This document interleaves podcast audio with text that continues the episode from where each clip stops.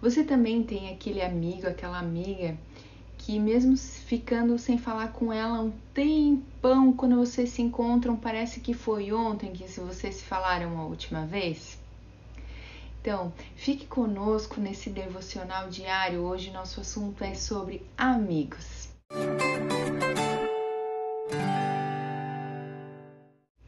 Hoje é dia 22 de março e para você que está acompanhando a nossa leitura da Bíblia em um ano, a leitura para hoje é em Josué, do capítulo 10 ao capítulo 12, e o livro de Lucas, no capítulo 1, dos versos 39 ao 56. Obrigada, amigos. A leitura é Colossenses, capítulo 4 versículo 7 ao 18. Todas as vezes que penso em vocês, dou graças a meu Deus. Filipenses, capítulo 1, verso 3. Albert Lee, ex-diretor internacional de ministérios Pão Diário, foi fundamental para ajudar a organização a estabelecer escritórios em 56 cidades e a distribuir recursos financeiros para mais de 150 países.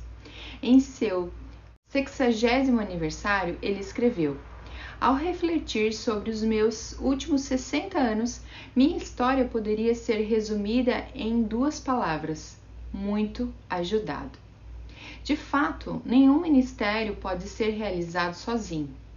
Até mesmo o apóstolo Paulo necessitou da ajuda de seus amigos ele foi auxiliado por Tíquico, um homem com um coração de servo, tão confiável quanto deve ser o carteiro, que não deixará o mau tempo impedir a entrega dos seus pacotes, e tão fiel quanto o amigo em quem você confiaria para deixar como pastor temporário em sua ausência. Segundo Timóteo, capítulo 4, versículo 12, e Tito, capítulo 3, verso 12. Tíquico nunca buscou destaque, ele simplesmente servia. Aristarco foi o companheiro de viagem de Paulo a Éfeso, a Jerusalém e Roma. Atos, capítulo 19, verso 29, capítulo 20, verso 4, capítulo 27, verso 2. Ele permaneceu com Paulo em todas as adversidades. Todo líder precisa de um amigo como Aristarco, que compartilhava os fardos do caminho. Paulo também teve Epáfras, homem conhecido por suas zelosas orações. Você pode imaginar como ele serviu de encorajamento para Paulo a organizarem juntos enquanto oravam uns pelos outros. Há também o Dr. Lucas, Colossenses capítulo 4, versos 7 ao 14. Ele se uniu a Paulo em sua segunda viagem missionária e permaneceu até o fim e conheceu cada dor e cicatriz deste apóstolo. E assim como Paulo, Lucas também era muito culto. Estou certa de que eles devem ter gostado de trocar e debater ideias. Provérbios, capítulo 27, verso 17. Muitas de nós não seremos solicitadas a fazer coisas proeminentes para Deus, mas ainda assim, juntas poderemos ser como Tíquico, Aristarco, Epafras ou Lucas na vida das pessoas que nos cercam. Eclesiastes capítulo 4, versos 9 ao 11.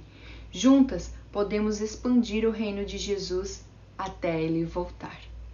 Amém. Esse lindo propósito que é o meu plano com Deus surgiu no coração da Fábio e ela nos pediu ajuda, eu prontamente, a Leila prontamente, a Mara também, de participarmos, ajudarmos ela a fazer essa missão que é propagar esse devocional, ajudarmos as mulheres a, a ter essa cultura de devoção a Deus, a nos aproximarmos cada vez mais de Jesus. Então, o que eu posso dizer é que há amigos mais chegados que irmãos. Sou muito grata pela família de fé a qual eu caminho hoje. Eu amo vocês eu amo vocês, Irmandade. Vocês me fazem crescer muito. Pai, eu te agradeço.